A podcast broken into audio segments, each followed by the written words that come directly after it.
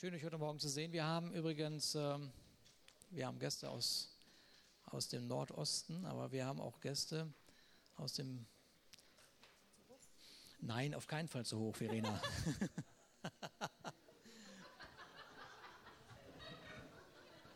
Wie kommt sie denn darauf?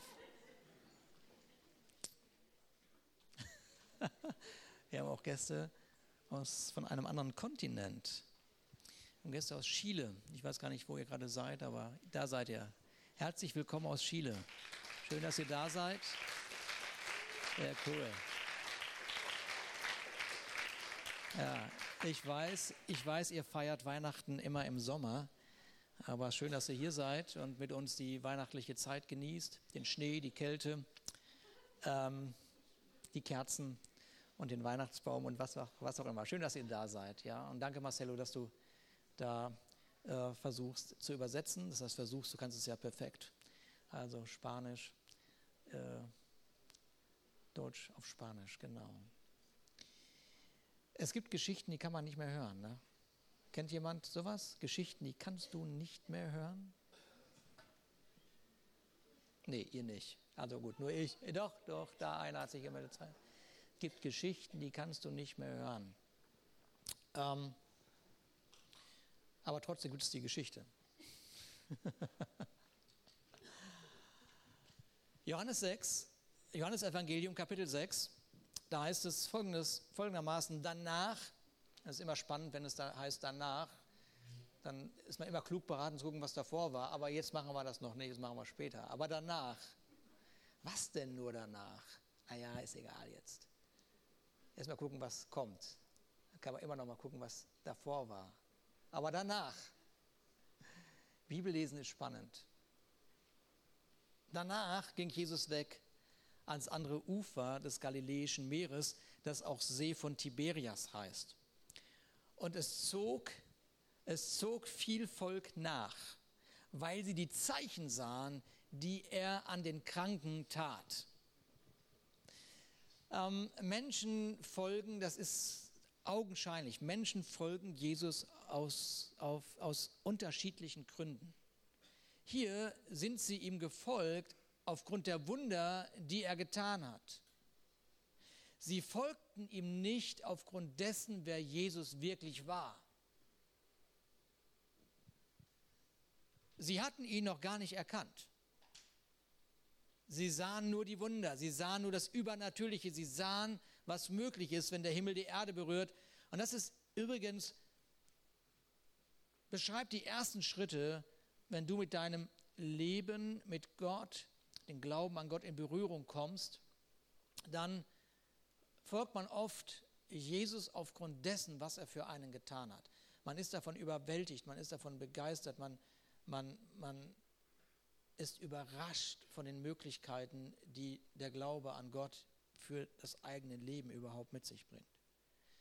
Und das hält eine ganze lange Zeit an, weil das, weil das meistens definierende Lebensmomente sind.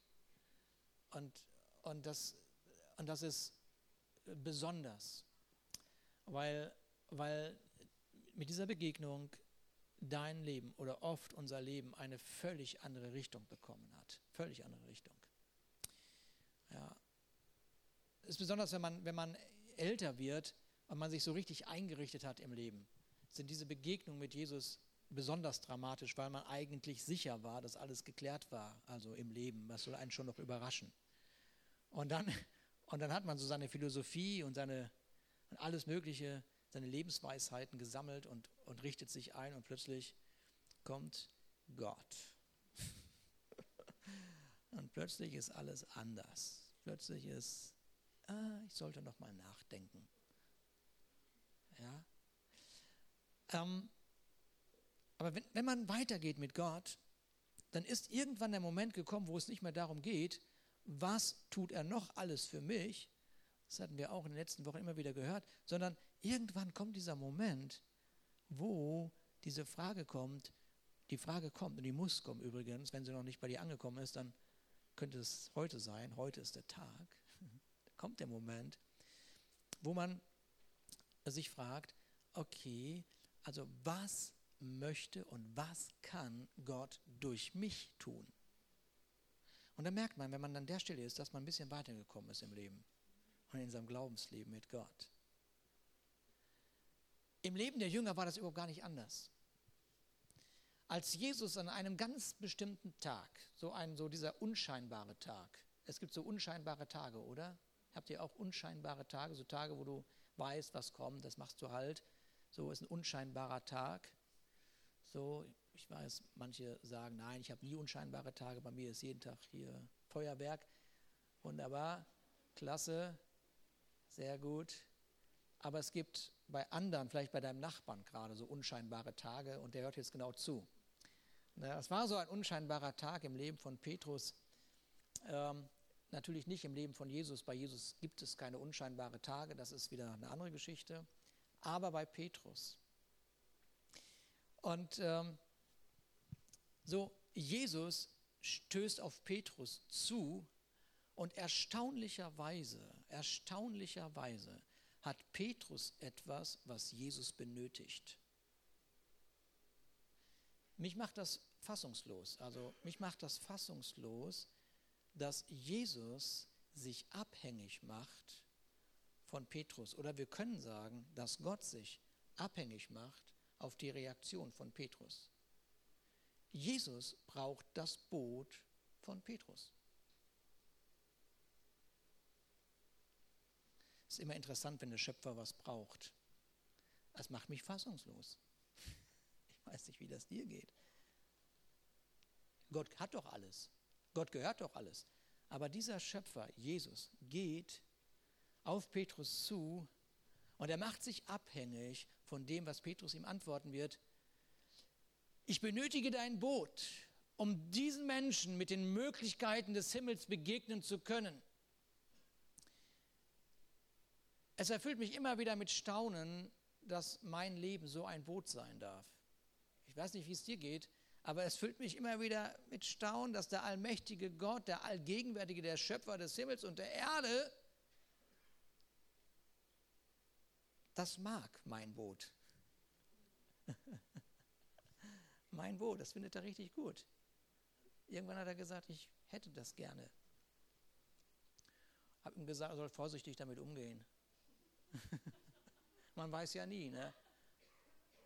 Mal ein bisschen gucken, wie Gott so ist halt. Ne? So Dellen kann ich nicht gebrauchen im Leben. Du? Nein, du auch nicht. Ne?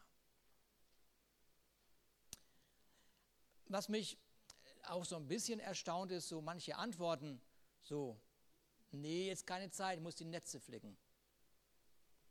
Oder man könnte vergleichbar sagen, heute, nein, Schöpfer des Himmels und ich weiß, du brauchst mein Auto, das ist mir schon auch jetzt bewusst, aber ich muss es erstmal waschen. Ist auch lustig irgendwie, ne? Der Schöpfer des Himmels und der Erde an so einem unscheinbaren Tag fragt, das, was du da hast, kann ich gerade mal gebrauchen, um diese Welt zu berühren. Und nee, jetzt nicht. Na, was interessiert mich die Welt? Schick die mal woanders hin. Na, schick die mal in den Gottesdienst. Irgendwo muss doch jetzt ein Gottesdienst stattfinden. Ne? Ich habe schon immer gedacht, dass Samstagmorgen Gottesdienst sein muss irgendwo. Ähm ja, es ist erstaunlich, dass man das Abenteuer mit dem Himmel zusammenzuarbeiten eintauscht mit schon auch nötigen Sachen, aber im Verhältnis doch ein bisschen banal. Ein Auto waschen ist gut, aber im Vergleich zu einem Abenteuer mit Gott ist es banal, oder? Nicht? Ah, je nachdem, was du für ein Auto hast, ich weiß. Aber so das Durchschnittsauto meine ich jetzt. Diese Durchschnittsautos, die jetzt ab 30.000 Euro erst losgehen. Nun, Petrus war einverstanden und Jesus war erfolgreich. Er war so erfolgreich, dass er keine Ruhe mehr hatte. Menschen sind ihm gefolgt, wo auch immer er hingegangen ist. Er war der Superstar der Zeit. Jesus aber, heißt es weiter, ging hinauf auf einen Berg, setzte sich dort mit seinen Jüngern hin. Es war aber kurz vor dem Passa, dem Fest der Juden. Da hob Jesus seine Augen auf und sieht, dass viel Volk zu ihm kommt und spricht zu Philippus, wo kaufen wir Brot? Da spricht, zu, spricht Philippus zu ihm, wo kaufen wir Brot, damit diese zu essen haben? Und er sagt, heißt es weiter, das sagt er aber, das sagt er aber, um zu prüfen. Denn er wusste wohl, was er tun wollte. Was für eine Aussage ist das denn? Er wusste wohl, was er tun wollte. Es kann uns nicht überraschen, dass Gott weiß, was er tun will. Es kann uns nicht überraschen. Der Wille Gottes durchzieht die Bibel wie so ein roter Faden. Die Frage war zu jeder Zeit, wer erkennt Gott und wer erkennt seinen Willen. Man kann nicht sagen, dass man an einen Gott glaubt und der Meinung sei, dass Gott keinen Willen hat. Da kann man nur schmunzeln oder mindestens schmunzeln. Aber man kann auch mal so richtig laut lachen. Es ist ein, unglaublich. Ich glaube, dass es einen Gott gibt, aber der hat natürlich keinen Willen. Es gibt so dumme Gedanken, die kaum zu ertragen sind finde ich. Ich weiß nicht, wie es euch geht, aber es ist, das strotzt ja von Dummheit. Da kann man sich auch nicht rausreden, ich habe es nicht gewusst. Es geht nicht. Wenn du glaubst, dass es einen Gott gibt, dann sei sicher, dieser Gott hat einen Willen.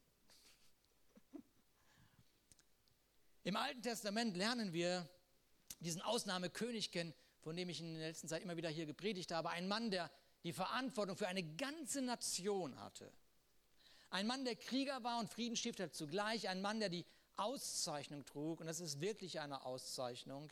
Die Auszeichnung, ein Mann nach dem Herzen Gottes zu sein, das ist eine höhere Auszeichnung gibt es nicht. Es gibt nichts Höheres. Alles andere ist banal. Sämtliche Kreuze, die man dir irgendwo anheften kann, ist alles banal. Nice. Mehr nicht. Aber die Auszeichnung, ein Mann nach dem Herzen Gottes zu sein, das, das ist eine Auszeichnung. Das ist eine Auszeichnung. Und dieser Mann, der sagt folgendes in einem dieser, dieser schönen Psalmen, die er geschrieben hat. Da sagt er, der Himmel, der Himmel verkündet Gottes Hoheit und Macht. Das Firmament bezeugt seine großen Schöpfungstaten. Ein Tag erzählt dem Nächsten davon und eine Nacht sagt es der anderen weiter. Und dies alles geschieht ohne Worte, ohne einen vernehmlichen Laut. Das ist richtig Poesie, finde ich, richtig schön. Ne? Passt zu Carmens Predigt letzte Woche. Ohne vernehmlichen Laut. Doch auf der ganzen Erde hört man diese Botschaft, sie erreicht noch die fernsten Länder. Der Sonne hat Gott am Himmel ein Zelt aufgeschlagen. Die Bibel ist kein wissenschaftliches Buch. Ich will das nur einschieben. Aber es ist ein geistliches Buch.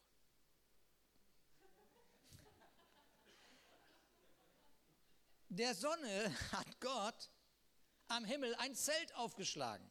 Am Morgen kommt sie strahlend heraus wie ein Bräutigam aus seiner Kammer. Schön, ne? Ich liebe das. Diese Sonne, die hervorkommt. Die muss ja von irgendwoher kommen, hat er geschrieben, der David. Ne? Herrlich. Und Gott sagt, okay, wenn das deine wissenschaftliche Erkenntnis ist, okay, David. Das ist Poesie, ne? Ich will nur die abholen, die hier vielleicht denken, die Bibel, die, da stimmt was nicht.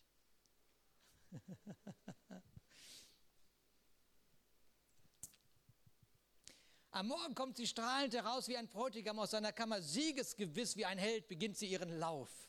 Am fernen Horizont geht sie auf und wandert von einem Ende des Himmels zum anderen. Nichts bleibt vor ihrer Hitze verborgen.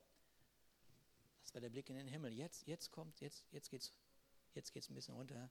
Das Gesetz des Herrn ist vollkommen. Das Gesetz des Herrn ist vollkommen. Es belebt und schenkt neue Kraft. Auf seine Gebote kann man sich verlassen. Sie machen auch den klug, der bisher gedankenlos in den Tag hineinlebte. Also du kannst deinem Nachbarn sagen, es ist Hoffnung für dich. Du musst nur wissen, welchem Nachbarn du das sagst. Manchmal ist man sich auch selbst der Nächste. Ist das, ist das vielleicht der bessere Nachbar? Gott hat gewusst, was er tut. Philippus, was machen wir denn mit den ganzen Leuten jetzt hier? Und er wusste, warum er das fragt. Er wusste, was er tun wollte. Gott weiß, was er tut. Als die Zeit gekommen war, sandte Gott seinen Sohn. Er wusste, was er tun wollte. Jesus entschied sich, die Herrlichkeit des Himmels zu verlassen. Er wusste, was er tun wollte. Gott entschied sich, seinen einzigen geliebten Sohn einer Maria und einem Josef anzuvertrauen. Er wusste, was er tun wollte. Gott entschied sich, unter den Ärmsten der Armen zur Welt zu kommen. Er wusste, was er tun wollte. Jesus wurde als Kind von einem Zimmermann erzogen. Gott wusste, was er tun wollte. Jesus rief sogenannte einfache Menschen in seine Nachfolge. Gott wusste, was er tun wollte. Jesus rief die Kinder zu sich. Gott wusste immer noch, was er tun wollte. Ein Trauerzug kommt an Jesus und seinen Jüngern vorbei und, und Gott wusste immer noch, was er tun wollte. Ein Aussätziger schrie den Namen Jesus laut.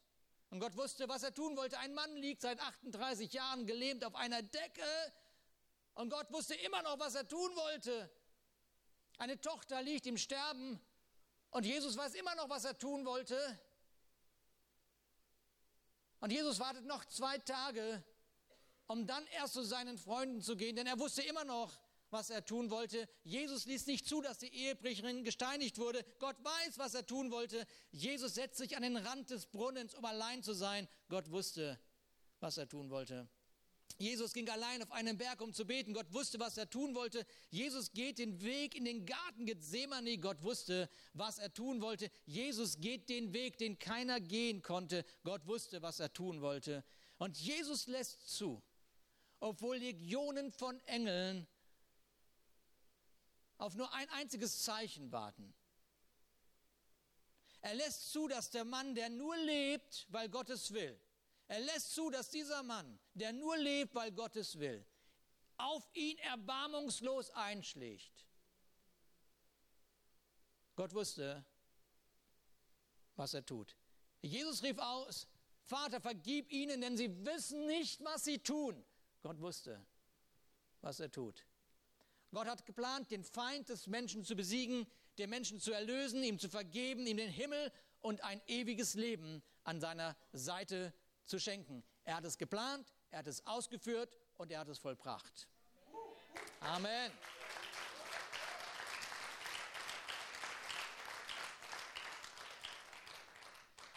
Er wusste, was er wollte und er weiß immer noch, was er will. Petrus, kann ich dein Boot haben? Darf ich dein Leben nutzen, um dieser Welt zu zeigen und zu sagen, dass die größte Rettungsaktion der Menschheitsgeschichte im Gange ist? Erkenne Gott, erkenne Jesus und erkenne die Hoffnung. Erkenne doch die Hoffnung und die Möglichkeit genau für deine jetzige Lebenssituation. Oder hör zu, was Paulus dieser Paulus, dieser gewaltige Mann Gottes, die heute Morgen mit folgenden Worten sagen möchte. Deshalb, deshalb beuge ich meine Knie vor dem Vater, von dem jedes Geschlecht im Himmel und auf der Erde seinen Namen hat, dass er euch gebe Kraft, nach dem Reichtum seiner Herrlichkeit gestärkt zu werden durch seinen Geist an dem inwendigen Menschen, dass Christus durch den Glauben in euren Herzen wohne. Und ihr seid, ihr seid übrigens, ihr seid es, Ihr seid in der Liebe eingewurzelt und gegründet, damit ihr mit allen Heiligen begreifen könnt, welches die Breite und die Länge und die Höhe und die Tiefe ist, auch die Liebe Christi erkennen könnt, die alle Erkenntnis übertrifft, damit ihr erfüllt werdet, bis ihr die ganze Fülle Gottes erlangt habt.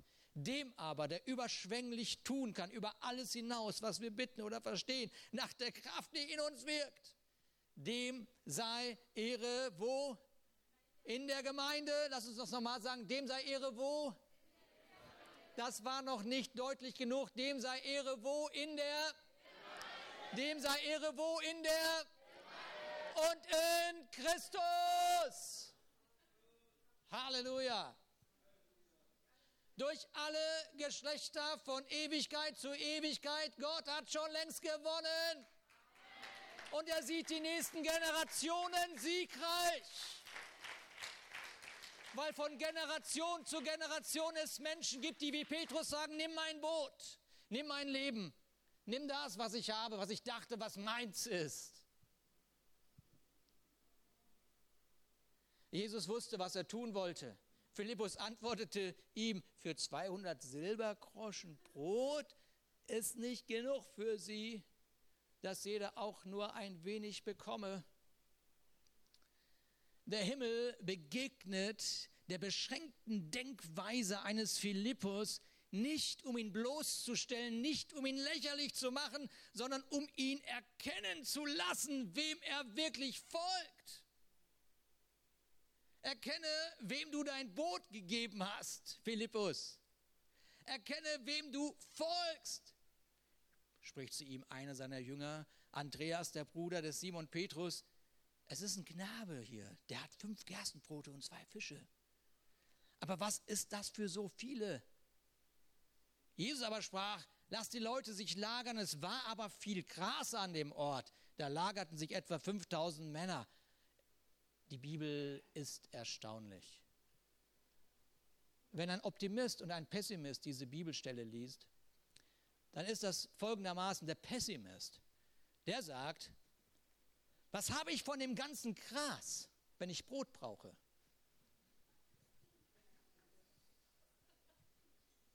Hast du noch, hast noch gar nicht gesehen, ne, als du die Bibelstelle gelesen hast. Ne? Ich sage ja, ich sage ja Folgendes.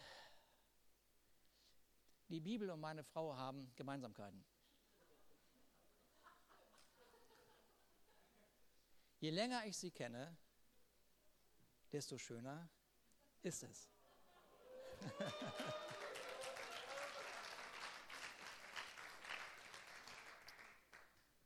Was soll ich mit all dem Gras? sagt der Pessimist. Ich brauche Brot. Der Optimist sagt, wow, wir haben Gras, wir können uns hinsetzen und zu Jesu Füßen lagern.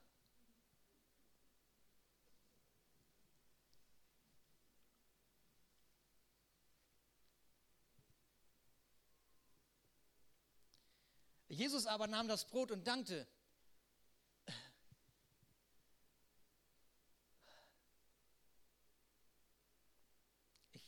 Ich schaue auf diesen Vers und er macht mich auch wieder fassungslos, weil der Schöpfer des Himmels und der Erde dankt für das wenige, was man ihm anvertraut.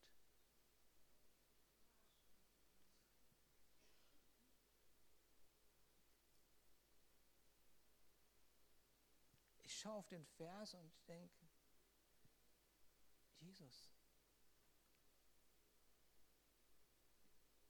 was hast du für einen wunderbaren Charakter. Du dankst für das wenige, was dir anvertraut wird. Wer ist Jesus nochmal?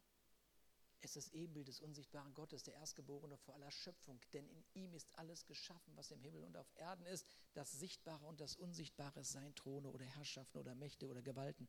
Es ist alles durch ihn zu ihm geschaffen und er ist vor allem und es besteht alles in ihm. Er nimmt das Brot, das wenige dieser Schöpfer und dankt. Kannst du, kannst du noch dankbar sein für das, was nach nicht genug aussieht? Kannst du noch dankbar sein für das, was nicht genug aussieht in dieser dekadenten Zeit, in der wir leben?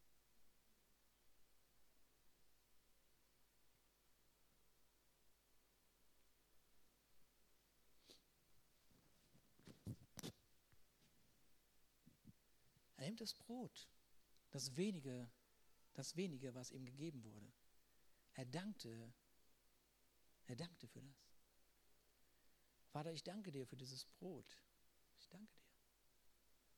Ich danke dir. Lass das mal. Nimm mal ein Stück und reich mal weiter.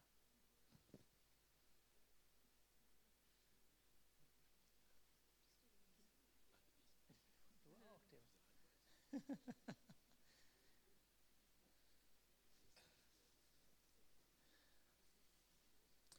dankte für das wenige, das nach das reicht nicht aussieht. Weißt du, wie viel hinter mir sitzen? Wie viel darf ich nehmen? Sie nahmen so viel sie wollten. Sie nahmen so viel sie wollten. Kannst du dankbar sein für das, was nach nicht genug aussieht? Er gab sie denen, die sich gelagert hatten, desgleichen auch von den Fischen, so viel sie wollten. Er gab denen, die sich gelagert hatten.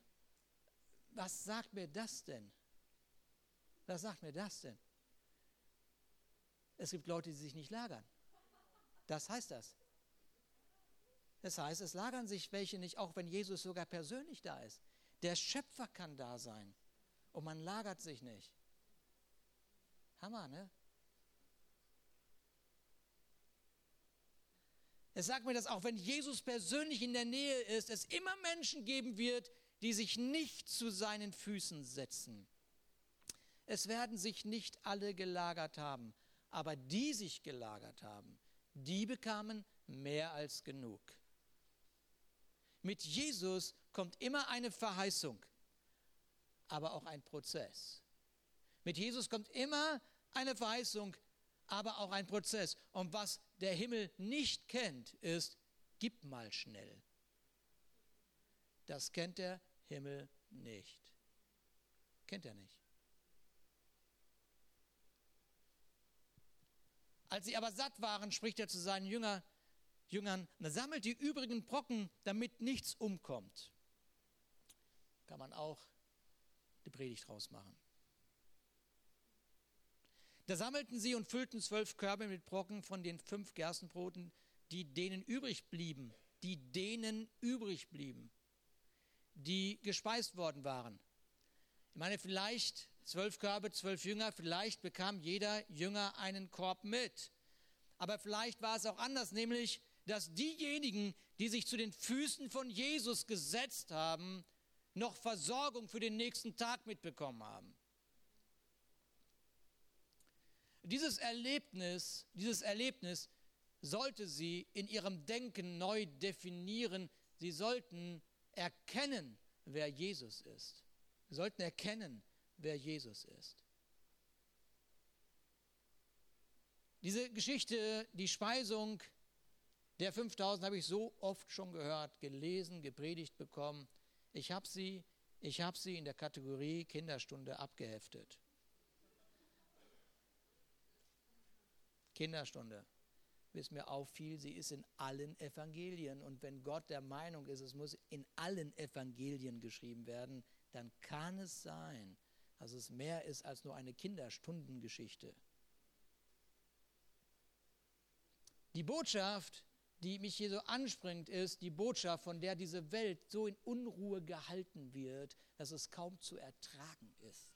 Nämlich, es ist nicht genug. Es ist nicht genug. Es ist nicht genug. Es ist nicht genug. Es ist nicht genug. Es ist eine Botschaft, die grausam ist. Es ist die, eine der grausamsten Botschaften, die es überhaupt in dieser, auf dieser Erde gibt. Es ist nicht genug. Das fängt morgens an. Ich habe nicht genug geschlafen. Es ist abends ins Bett gegangen sein. Oh, ich habe nicht genug geschafft. Es ist, ich habe nicht genug Geld, um das zu tun, wozu ich Lust habe. Und es ist, ich habe genug Geld, aber nicht genug Zeit. Also geht das in einer Tour nicht genug und nicht genug und nicht genug.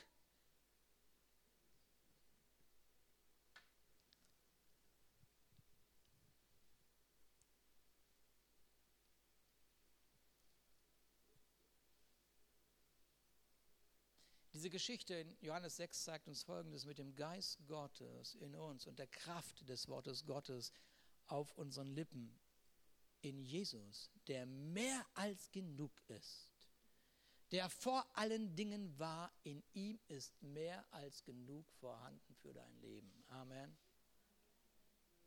Erkenne, wer Gott ist. Erkenne endlich, wer Gott ist. Erkenne endlich, wer Gott ist. Wenn du bis heute gedankenlos gelebt hast, erkenne, wer Gott ist. Die Bibel ist eine sich enthüllende Geschichte und es gibt keinen Moment, der beschreiben würde, dass nicht genug vorhanden sein würde. Sobald Gott erkannt wurde, war und wird immer mehr als genug für das Leben zur Verfügung stehen.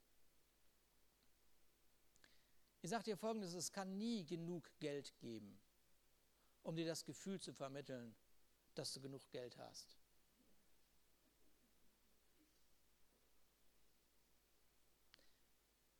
Bis zu dem Moment, wo, wo Gott in dir genug geworden ist. In dem Moment bekommt Geld eine Bestimmung. Es muss sich unterordnen. Die Komplimente, die man dir macht, werden auch niemals ausreichen, um dir genügend Sicherheit und Vertrauen zu geben. Niemals. Wenn Jesus nicht zum Eckstein deines Lebens geworden ist. Bis er das nicht geworden ist, reichen die Komplimente der gesamten Welt nicht aus, um deine Seele zur Ruhe zu führen.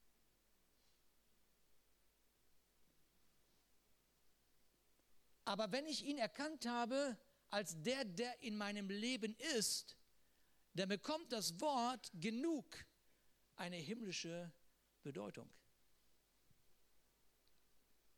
Jede Verheißung Gottes steht einem Prinzip gegenüber. Du kannst die Verheißung nicht von dem Prozess trennen, der die Verheißung in Erfüllung bringt.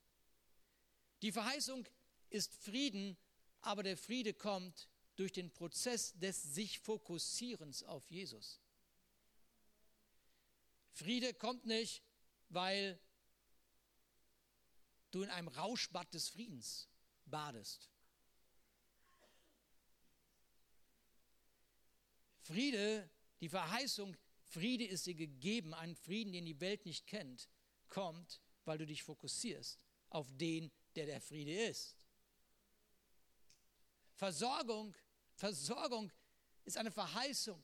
Versorgung ist eine Verheißung. Punkt. Aber auch mit einem Prozess, nämlich ich fokussiere mich auf dem, der alles hat. Jesus Christus, den Schöpfer des Himmels und der Erde.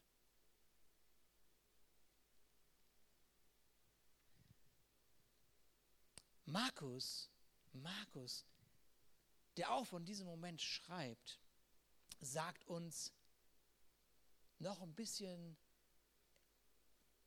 detaillierter, was die Jünger eigentlich tun wollten. So will man nicht so gerne hören, will man nicht so gerne lesen weil es erinnert uns an uns. Man hätte es gerne versteckt. Man hätte gerne die glorreichen Zwölf.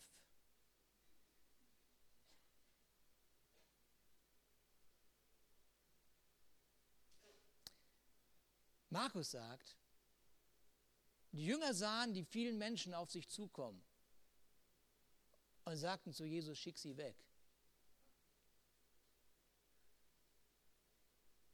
In einer schwierigen Situation wird es immer die Versuchung geben, das wegzuschicken, wodurch Gott sich verherrlichen möchte. Ich wiederhole das, glaube ich. Sonntagmorgen, dritter Advent.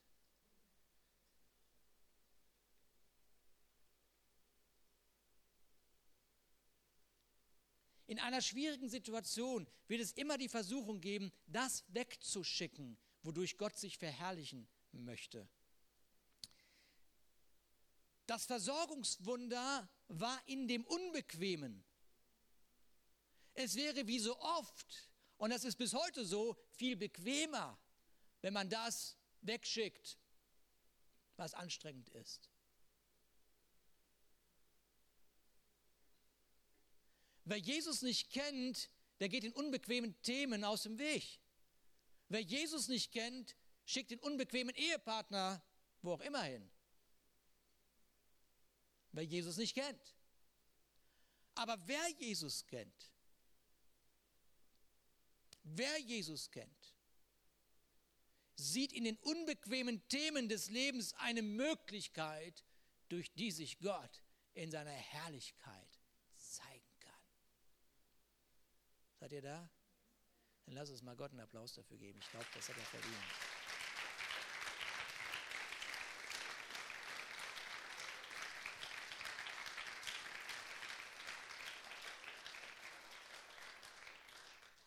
Das sind die Jünger. Die Jünger sind Jesus gefolgt. Warum? Und du fragst so einen dieser Jünger und sagst, kannst du mal kurz sagen, warum du Jesus folgst? Du kannst auch hier jemand aus der Gemeinde nehmen und fragen, weil das ist ja auch ein Jünger, sag mal, warum folgst du eigentlich Jesus? Und dann wirst du ganz oft hören, ich will den Unterschied machen. Hat das schon mal jemand von euch gesagt? Ich mache den Unterschied? Haben wir gesagt. Ne? Machen wir ja auch.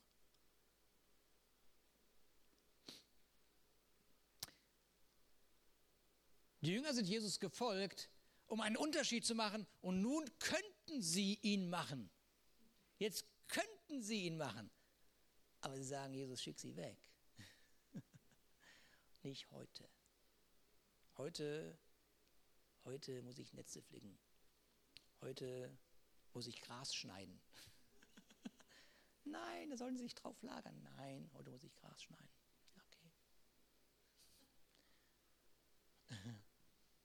meinen Garten für eine Sommerparty hergeben?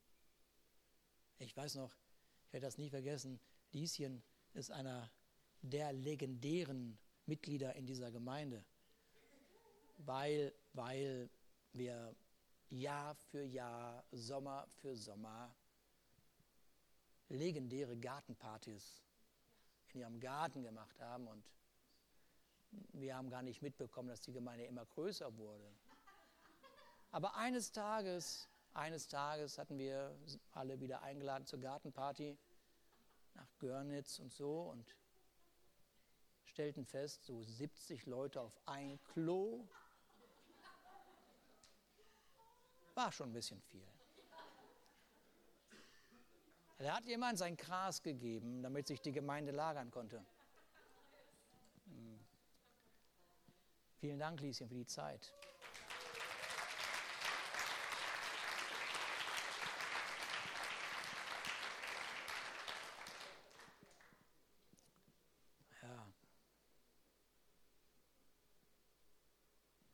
Sie sollten den Unterschied machen. Sie wollten den Unterschied machen, aber jetzt dachten sie heute nicht.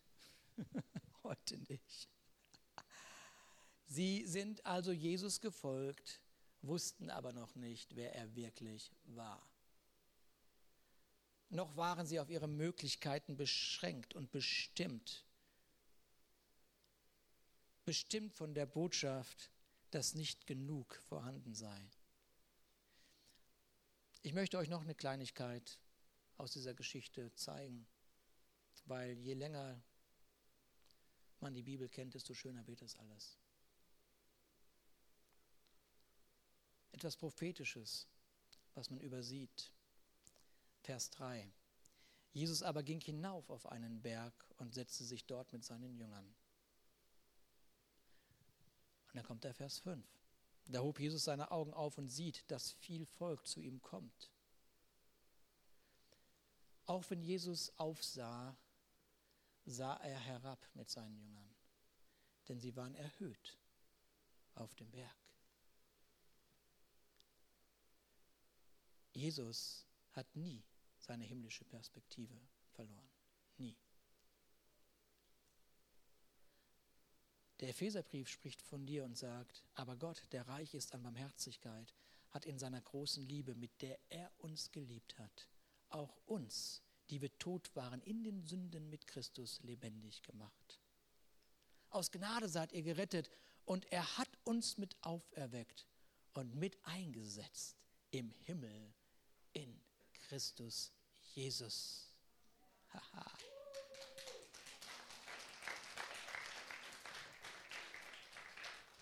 Wer Jesus erkannt hat, sitzt schon jetzt mit ihm im Himmel und hat damit die gleiche Perspektive, wie er sie hat. Halleluja. Nochmal, nochmal zu der, nochmal. Wichtiger Anruf. Wichtiger Anruf.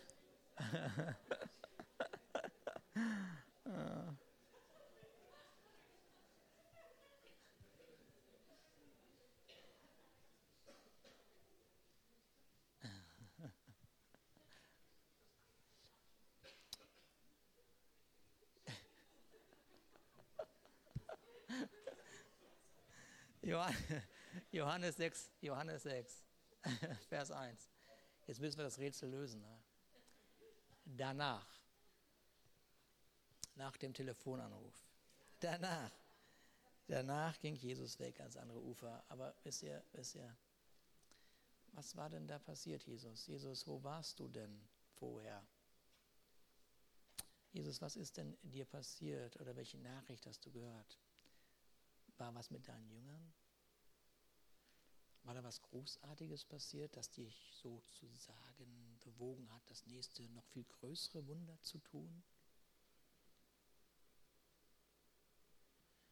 Johannes, du machst alles immer so schön. Ich gehe mal zu Markus. Ich gehe mal zu Matthäus. So. Was ist denn da passiert, Jesus? Und wieder sehe ich, ist es mehr als eine Kinderstundengeschichte, weil Markus und Matthäus, sie geben den Blick auf die Umstände, etwas Dramatisches ist passiert. Johannes, der Täufer.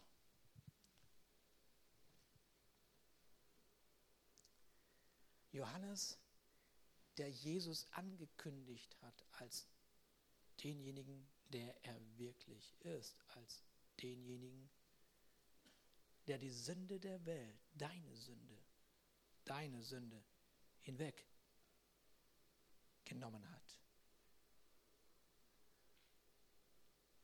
Dieser Johannes ist gerade eben geköpft worden von einem Ehebrecher.